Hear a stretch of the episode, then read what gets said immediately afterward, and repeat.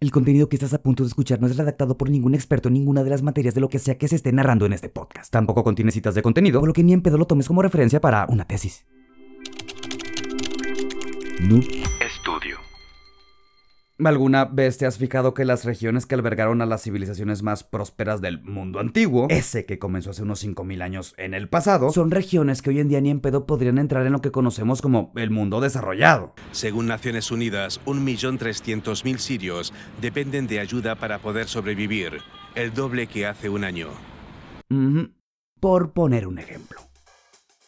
Además del chingo de recursos con los que contaban estas civilizaciones en sus propios territorios, como ríos bien importantes o climas estúpidamente benéficos para prácticas como la agricultura, Esta región conocida como Mesopotamia, fue testigo del desarrollo de una práctica cuyo concepto no sería imaginado sino hasta la aparición de los griegos uno o dos milenios más adelante. Así es, estamos hablando de la ciencia. Y fue así como los antiguos egipcios o las culturas mesopotámicas fueron las primeras, de acuerdo con registros históricos, que realizaron contribuciones en áreas en las que hoy conocemos, por lo menos si eres hispanoparlante, como las matemáticas, la astronomía o la medicina.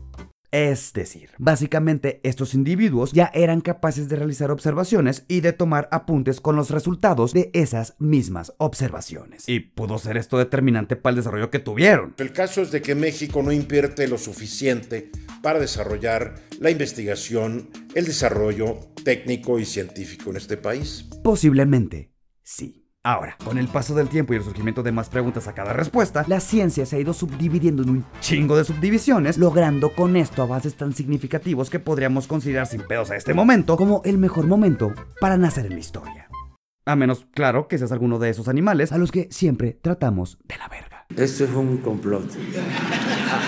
No, definitivamente no nos estamos refiriendo a estos cabrones.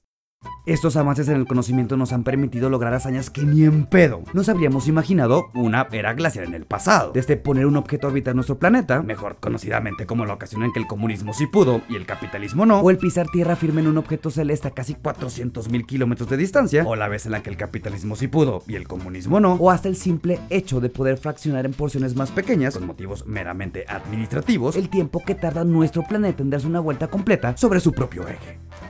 Y hablando de giros alrededor de nuestro propio eje, que es lo más relevante por lo menos perfectos prácticos de quienes escribimos este episodio, que ha sucedido durante las últimas 168 horas terrestres.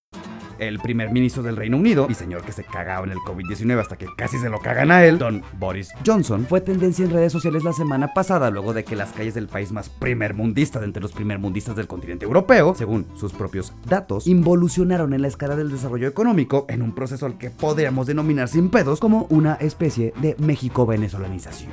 Empeora la crisis del suministro de combustible en Reino Unido. En los últimos días se han producido largas colas e incluso peleas en gasolineras ante el pánico por la escasez. Pero estando el socialismo del siglo XXI a más de un océano de distancia, Como chingados es que esto pudo pasar. Los guachicoleros. No precisamente. Hace no un chingo de años, específicamente durante la primera mitad del 2016, el gobierno del Reino Unido convocó un referendo López Obradorianamente mejor conocido como consulta popular, para consultar con los ciudadanos británicos si querían seguir formando parte del conglomerado de naciones occidentalistas de Europa, mejor conocida como la Unión Europea. Creemos que el dinero de Nuevo León se debe quedar para ayudar a los neoloneses. Más o menos así, pero en libras esterlinas. Y de esta práctica completamente democrática, ganó la respuesta nacionalista que prefería mandar a la chingada a todo el resto de Europa. a este evento en específico le conocemos por su juego de palabras en inglés como el Brexit. Pero qué carajos tiene que ver una cosa con la otra. Pues que en una conjunción de eventos especiales, como el confinamiento social mezclado con aplicación del Brexit, Provocaron el éxodo de un chingo de trabajadores que a su vez ocasionó que los camioneros se consideren al día de hoy una especie en peligro de extinción. es decir, no tienen personal que transporte el combustible de su lugar de almacenamiento al punto de distribución. Y como no nada más los latinoamericanos sabemos comprar bestialmente a lo pendejo en tiempos de crisis, Esto podría provocar en no mucho tiempo, la aparición de estantes vacíos en los supermercados. Hemos resistido a pesar de la persecución del gobierno de Estados Unidos contra todo el dinero del país, contra el comercio, contra las medicinas, nos persiguen las medicinas. lo que básicamente y a muy grandes rasgos Nos dice que no necesitas de un bloqueo económico para tronar la economía de todo un chingado país. Pero si le damos un giro de 180 grados del primer mundismo europeo la región más infernalmente conocida como Latinoamérica y volteamos hacia la primera casa históricamente construida por el mayor amansador de imperios nativoamericanos, conocida hoy como Palacio Nacional, nuestro presidente en funciones y jugar de los tiempos modernos, Andrés Manuel López Obrador, recitó un breve cantar que, aunque sin las métricas necesarias para considerarse de gesta, narra por lo menos las hazañas de un héroe cuyas virtudes representan modelos para toda una nación. Y gracias al pendejo, loco, imbécil, ese al que hoy limpian los zapatos. Le anunció a ese medio padrón electoral que votó en su contra durante las elecciones de julio del 2018 un claro mensaje de aliento. Este güey sí lee nuestros mensajes. El tema de hoy. Y la Fiscalía General de la República informó que solicitará por tercera ocasión a un juez 31 órdenes de aprehensión en contra de 31 científicos y funcionarios de la anterior administración del CONACIT.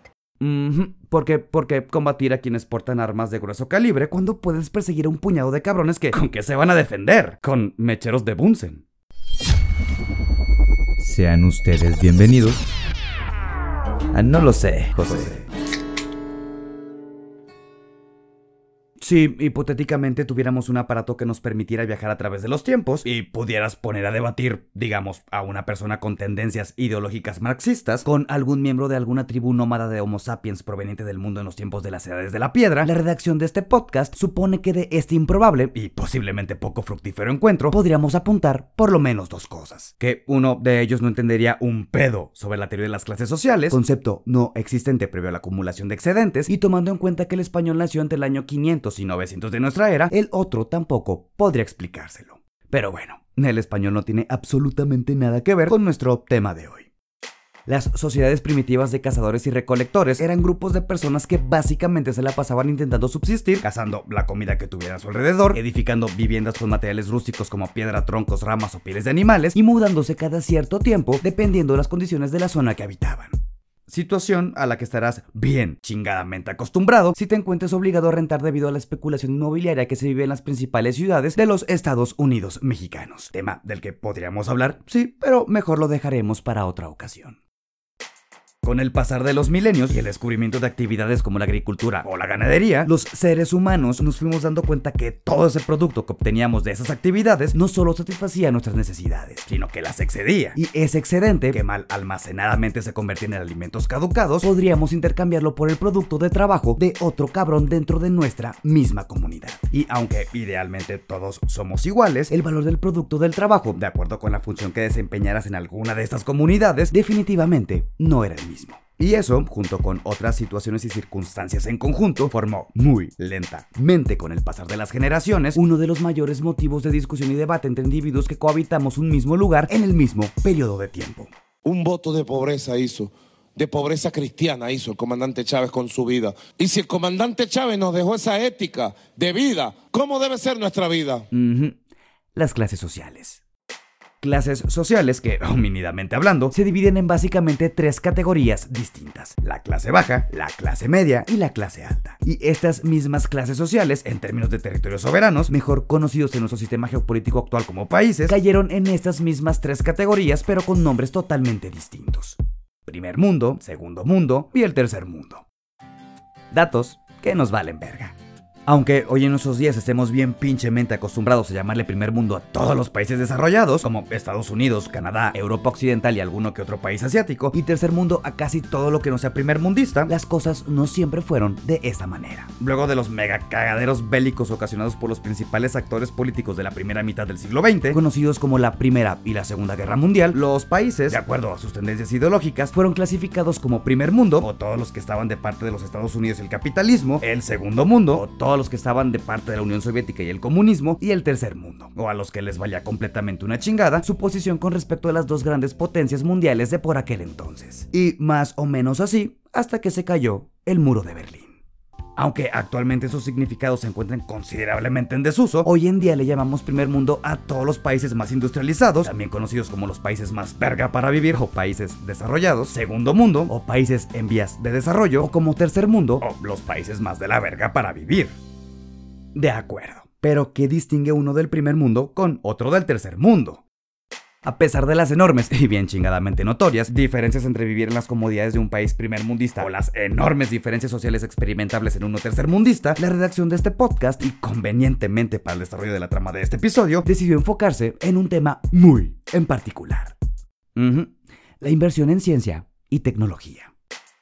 De acuerdo con fuentes aparentemente confiables, durante las últimas décadas ha reconocido la importancia que tiene a nivel país el desarrollo de la ciencia, la tecnología y la innovación para el fortalecimiento de economías y la formación de sociedades más capitalistamente igualitarias. Tomando como ejemplo al país más primer mundista de entre los primer mundistas en la actualidad, nuestro vecino del norte, porque ni modo que del sur, los Estados Unidos de América, poco después del término de la Segunda Guerra Mundial, lograron crecer su Producto Interno Bruto a niveles desarrollados porque básicamente basaron su economía en invertir un chingo de dineros en ciencia e innovación. Y bueno, también en la industria de la guerra. Pero una vez más, este no es el tema del episodio de hoy. De acuerdo con información de la UNESCO, los países más chingadamente desarrollados dedican entre el 1.5% y el 4.2% de todos los dineros que le entran a un país debido a sus actividades económicas. ¿Y cómo estamos en México? De acuerdo con informaciones de la OCDE, organización internacional a la que pertenece nuestro país, a pesar de que los miembros tienen un promedio que ronda el 2.4% de inversión total a este rubro, en México se destinó únicamente el 0.38% de su Producto Interno Bruto para el ejercicio de este 2021. Y es en este marco que la semana pasada la Fiscalía General de la República, encabezada por Alejandro Hertz Manero, se encontró en medio de una polémica en redes sociales, como cada semana, al sostener las acusaciones en contra de 31 científicos y exfuncionarios del CONACYT, a quienes buscan por básicamente delincuencia organizada, solicitándole al Poder Judicial en no una ni en dos, sino hasta en tres ocasiones, y mismas ocasiones en las que un juez federal ha rechazado las peticiones porque supuestamente no existen pruebas contundentes el supuesto desvío de presupuesto, que ronda entre los 200 y 300 millones de pesos, dependiendo la fuente consultada, y la polémica podríamos resumirla en dos motivos distintos. Que las penas que buscan otorgarles a estos cabrones están bien estúpidamente exageradas, de unos 40 años en cárceles de máxima seguridad, y el hecho de que algunos comentan esto tiene más tintes de niveles persecutivos. Dijo, ya les tumbaron dos solicitudes por falta de pruebas. Y todo esto en medio de un país en el que la población desconfía, por algún rechingado y tercermundista motivo, de todo lo que tenga que ver con científicos y pruebas de laboratorio, y que al mismo tiempo invierte cada vez menos presupuesto en el desarrollo del conocimiento científico, podríamos entonces hacernos una pregunta. ¿Qué clase de Mesopotamia nos tocará ser en el futuro? Nos vemos en el próximo episodio, próximo jueves, en todas las plataformas donde estamos disponibles. Si en algo me equivoqué, si son culpables que los encierren y no hay pedo, no te mames tampoco, coméntalo en nuestra cuenta de Instagram. No lo sé, José Podcast. Hasta el próximo episodio. Adiós. Bye.